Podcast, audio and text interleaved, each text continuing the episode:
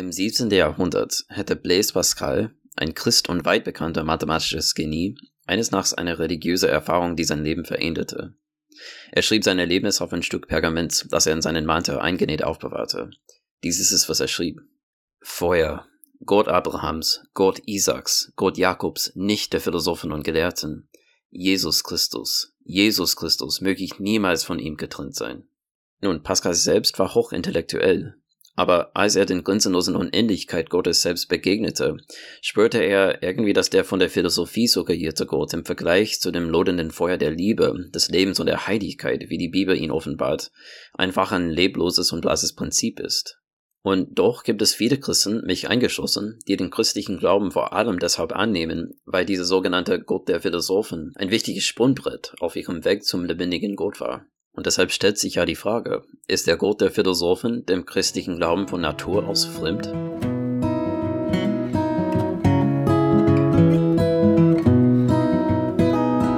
Hallo und herzlich willkommen zu meinem Podcast. Bevor ich weitergehe, möchte ich euch ganz kurz bitten, diese Videos oder Podcasts zu liken oder bewerten, falls ihr die gut findet.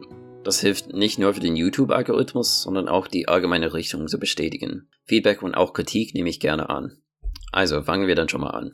Auch wenn in der christlichen Theologie ein allgemeiner Konsens über den Charakter Gottes besteht, gibt es doch sehr unterschiedliche Denkweisen darüber, was und wie Gott eigentlich gestaltet ist.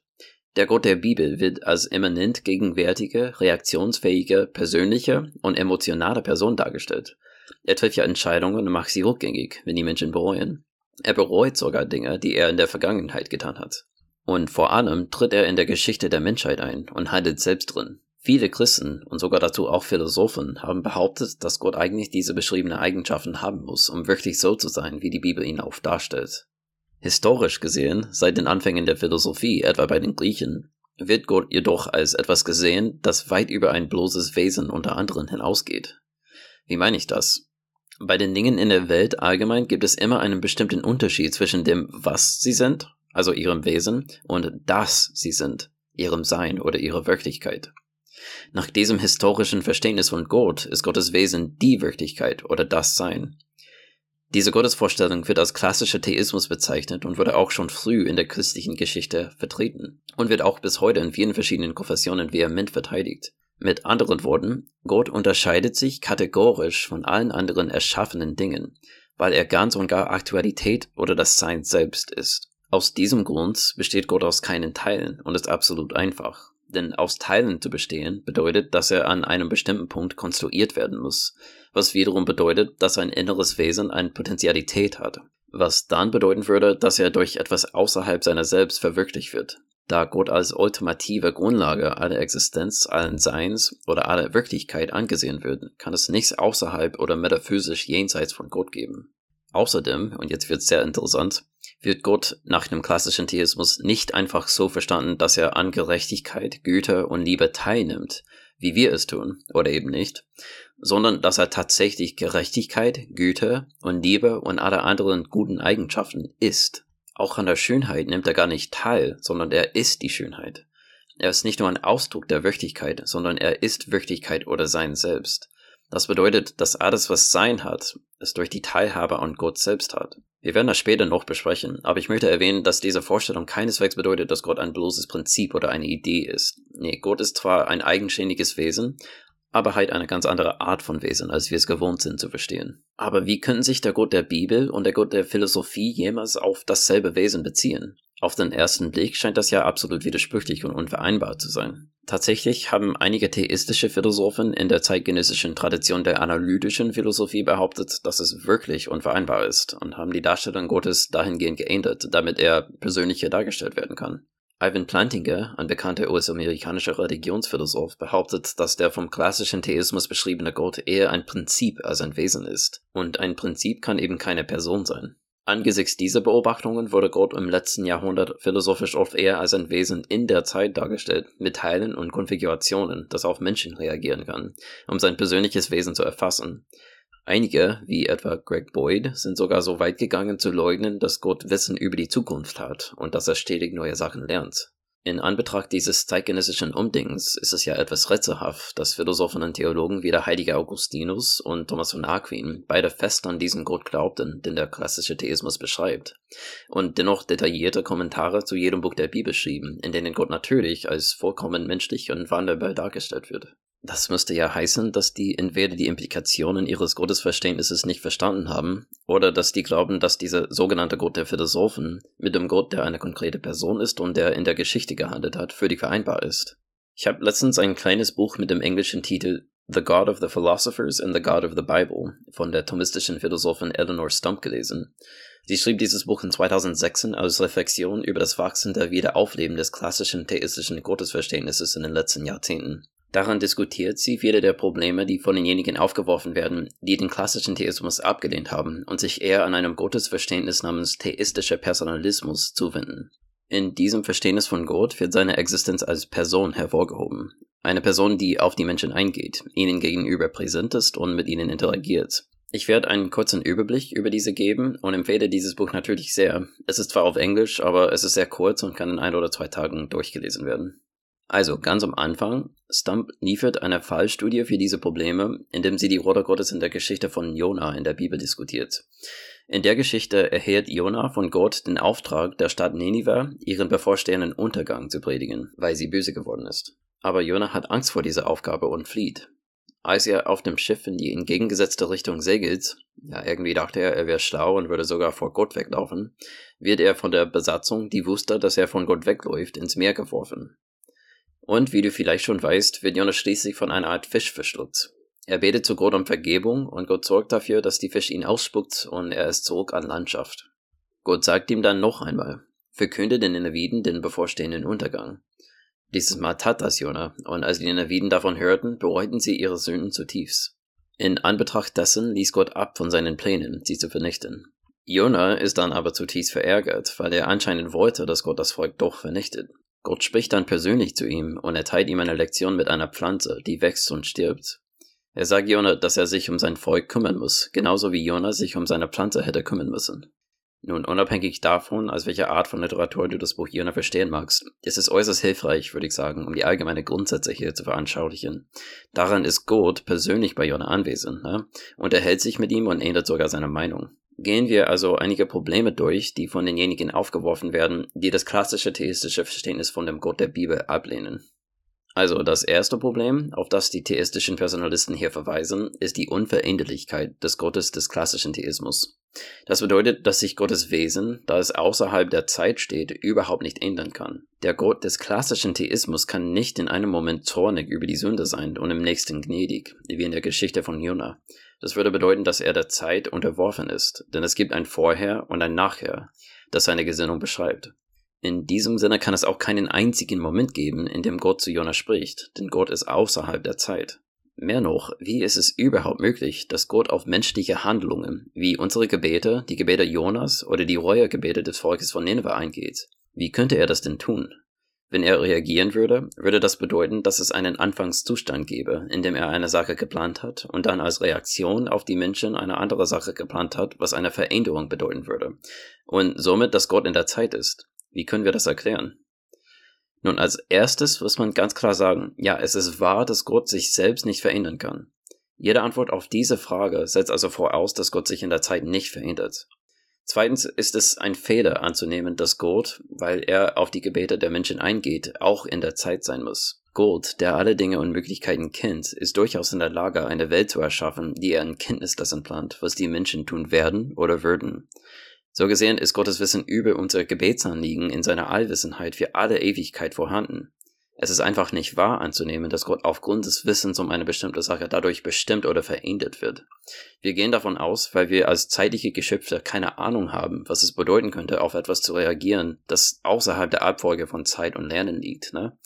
Aber für einen ewigen Gott, der nicht an der Dimension der Zeit teilnimmt, ist diese Art des aufeinanderfolgenden Lernens nicht notwendig. Ich verstehe ja, das mag eine etwas andere oder seltsame Art sein, Gottes Handeln zu verstehen, aber wie ich schon gesagt habe, die reale Welt ist im Grunde in fast jeder Disziplin sehr seltsam, wenn man anfängt, über grundlegende Realitäten nachzudenken. Das ist nicht unbedingt anders, wenn man über Gott nachdenkt. Wie die Bibel sagt, seine Wege sind höher als unsere. Nehmen wir das ernst, sollten wir uns nicht wundern, wenn es Dinge an ihm gibt, die uns fremd sind. Da Gott außerhalb der Zeit steht, das heißt ja außerhalb der Nacheinanderfolgen der Momenten, konnte sein Schöpfungsakt nicht so etwas wie ein Nachdenken darüber sein, was er tun wollte, und dann langsam zu einer Entscheidung kommen. Nein, Gottes Wissen um alle Dinge, alle Möglichkeiten, alle Wirkungen und Kausalketten existieren in ihm. Alle Momente unseres zeitlichen Lebens und alle Momente, die sich im Universum in einem einzigen, zeitlosen Augenblick ereignen. Sein ewiges Wissen und sein Rat wussten im ewigen Augenblick, welche Welt zu erschaffen war, wer erschaffen werden würde, wer was beten würde, wie er antwortet, was so wie ein Autor außerhalb eines Geschichtenbuchs existiert, aber trotzdem damit interagiert. Wenn das stimmt, verstehen wir, dass Gott sich der Menschheit als eine zeitliche Entfaltung seines ewigen, unveränderlichen und allwissenden Selbst präsentiert.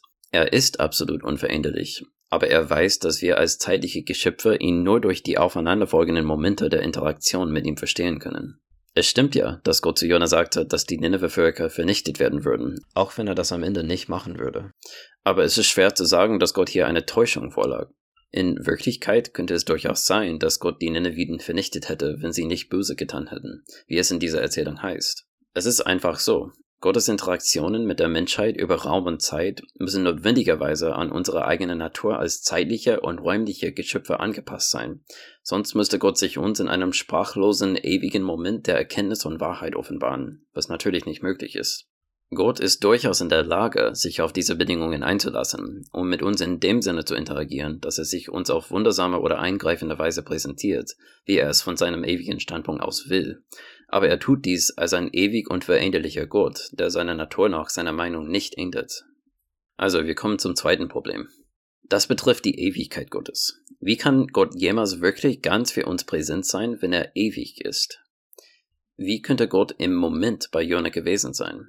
Wenn er ewig ist, ist er dann nicht völlig in der Zeit eingefroren, unfähig, uns anzulächeln oder zu antworten, also ob er uns gehört hatte?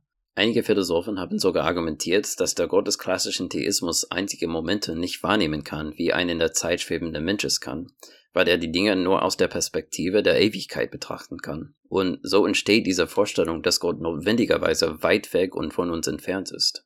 Bevor wir diese Frage eingehender beantworten, müssen wir zwei wichtige Grundsätze diskutieren, die Stump auf der Grundlage von Thomas von Aquins Verständnis des klassischen Theismus darlegt. Die erste ist der Grundgedanke, dass Gott, der nicht an der Dimension der Zeit teilnimmt, deshalb in jedem Moment voll präsent ist.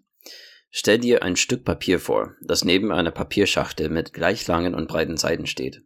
Wenn du auf einen einzelnen Punkt auf dem Papier zeigst und mich fragst, welchem Teil der Schachtel er entspricht, könnte ich nicht auf einen bestimmten Punkt im Schachtel zeigen. Ich müsste dir sagen, dass er eine ganze Ebene in der dritten Dimension entspricht. Ja, in der Tat, ein Punkt auf einem zweidimensionalen Stück Papier ist an jedem Punkt in der dritten Dimension dieser Papierschachtel vorhanden, weil er nicht an einem einzigen Punkt dieser Dimension teilnimmt. Gott aber, der seinem Wesen nach an keine bestimmten Dimensionen in begrenzter Weise teilnimmt, nimmt deshalb vollständig an allen Dimensionen teil. Stump beschreibt dies als ewige und zeitliche Gleichzeitigkeit mit einem einzelnen Moment der zeitlichen Zeit. Letztendlich stellt sich heraus, dass auch wenn es für uns schwer zu verstehen ist, ein zeitliches und räumliches Sein im wörtlichen Sinne Gott so einschränken würde, dass er nicht in anderen Momenten anwesend sein könnte, als in dem, in dem er gerade anwesend ist. Das würde einfach nicht funktionieren. Nun, andererseits bedeutet die Tatsache, dass Gott ewig und raumlos ist, keineswegs, dass er nirgendwo ist, sondern im Gegenteil, dass er überall ist. Und zwar so umfassend überall und immer, wie man es sich nur kaum vorstellen kann. In der Tat ist die gesamte Realität von seinem Wesen durchdrungen. Wie der König David sagte, wir können ja nirgendwo hingehen, weder in die Vergangenheit noch in die Gegenwart, weder hier noch dort, wo Gott weniger als voll und ganz präsent ist. Dass wir das oft nicht spüren, ist eher ein Mangel in unserer eigenen Wahrnehmung als ein Beweis gegen seine Wahrheit. Das zweite Prinzip, das Stump erörtert, ist die Gegenheit des Heiligen Geistes und die Lehre von Aquin darüber. Und vielleicht ist es erstmal hilfreich, sich zu fragen, was es eigentlich bedeuten würde, dass Gott uns gegenwärtig ist. Ist es wirklich so, dass er uns aus den Wolken oder durch einen brennenden Dornbusch erscheinen muss, wie bei Mose? Das mag uns dabei helfen, unsere intellektuelle Gewissheit, dass Gott existiert, zu stärken, aber es gibt uns nicht unbedingt das subjektive Gefühl seiner Gegenwart, es sei denn, Gott offenbart sich auch in unseren Herzen. Thomas von Aquin lehrte, dass Gott uns im wahrsten Sinne des Wortes durch den Heiligen Geist gegenwärtig ist. Ja, den ewigen Gott wahrhaftig zu erkennen und mit ihm zu kommunizieren, bedeutet von seinen Tugenden, seiner Güte, seiner Gerechtigkeit, seiner Liebe und Glauben erfüllt zu sein. Denn durch diese Einverleibung haben wir Anteil an seinem Wesen. Nun, wie bereits erwähnt, Gott kann tatsächlich mit den Menschen interagieren, indem er auf ewig in die Welt von Raum und Zeit eingreift. Aber selbst das ist nur eine begrenzte Möglichkeit, Gott kennenzulernen, wenn wir nicht tief in unserem Verstand und unserem Herzen erfahren, wie er im Grunde ist und dass er ist. Und hier muss ich etwas Persönliches hinzufügen. Ich bin Christ, aber ich habe viele Jahre des Zweifels, des Atheismus und des Agnostizismus hinter mir. Und ich habe damit gekämpft, überhaupt an das Christentum zu glauben. Ich weiß, wie es ist, Gottes Gegenwart zu spüren, und ich weiß, wie es ist, Gottes Gegenwart überhaupt nicht zu spüren. Und ich kann ehrlich sagen, dass mein Gefühl, dass Gott bei mir ist, fast immer davon abhängt, ob mein Glaube an Gott durch Tugend, Liebe, Buße und Glauben genährt wird.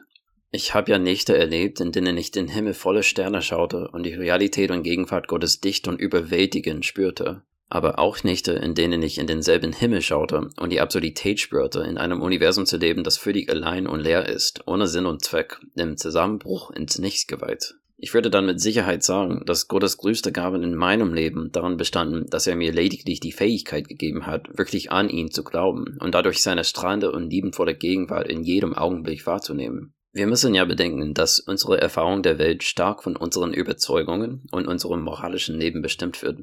Gottes Gegenwart, die immer und überall ist, ist nicht etwas, das verschwindet, wenn wir sie nicht spüren.